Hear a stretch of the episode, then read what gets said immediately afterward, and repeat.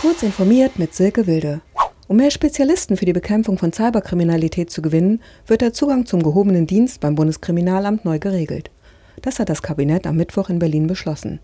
War bisher eine Laufbahn im gehobenen Kriminaldienst nur mit einem verwaltungsinternen Bachelorstudiengang möglich, solle künftig pro Jahr eine höhere zweistellige Zahl von Cyberkriminalistinnen und Kriminalisten eingestellt werden. Diese müssen ein informationstechnisch, ingenieurwissenschaftlich oder naturwissenschaftlich geprägtes Studium absolviert haben. Zum ersten Mal seit 2012 haben die Twitter-Entwickler die Twitter-API rundum erneuert. Sie hat ein neues Grundgerüst erhalten und soll zahlreiche Features umfassen, die Entwickler schon seit längerem vermisst haben.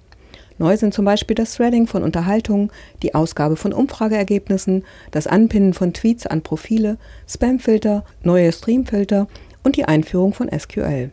Laut Blog-Eintrag plant Twitter in Kürze erste neue Endpunkte im Early Access Stadium zugänglich zu machen. Google ist sehr schnell dabei, andere an den Pranger zu stellen, wenn sie es mit der Sicherheit nicht so genau nehmen. Selbst bekommen sie jedoch seit vielen Jahren ihre Redirect-Services nicht in den Griff, schreibt Heise Security. So landen immer wieder Mails in den Postfächern, deren Links auf google.de verweisen. Beim Anklicken landet der Benutzer aber auf gut gemachten Phishing-Seiten. Aktuelle Phishing-Kampagnen richten sich mal wieder gegen Amazon-Verkäufer. Wer ganz genau hinsieht, erkennt durchaus, dass es sich um eine Phishing-Seite handelt. Doch wer gerade in Eile ist, aber trotzdem schnell unzufriedene Kunden betreuen möchte, übersieht vielleicht die verräterische Domain-Endung und liefert seine Zugangsdaten dem Fischer frei Haus. Trümmer in der Erdumlaufbahn sind nur wenige Stunden in der Dämmerung lokalisierbar. Österreichische Forscher können sie nun am Tag besser sichtbar machen. Wie das Fachjournal Nature Communication berichtet, ist es dem Team von Michael Steindorfer, einem Weltraummüllforscher der Österreichischen Akademie der Wissenschaften, gelungen, Weltraummüll am helllichten Tag vor einem Hintergrund mit blauem Himmel zu visualisieren. Die Wissenschaftler erweiterten dazu die Sonnenlichtreflexionsmethode um einen speziellen Filter, ein Teleskop und ein Kamerasystem.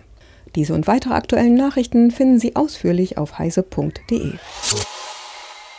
Werbung. Sichere Kommunikation ist für dich und die Bundesregierung im Alltag unverzichtbar. Wenn du nicht willst, dass deine Ausweisdaten gehackt werden können und dich mit IT auskennst, bist du bei der BDBOS genau richtig.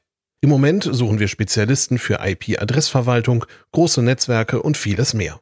Tu was Gutes für die Gesellschaft und für dich. Komm zu uns. Im öffentlichen Dienst stimmt das Gehalt und die Work-Life-Balance. Mehr Infos unter www.bdbos.de.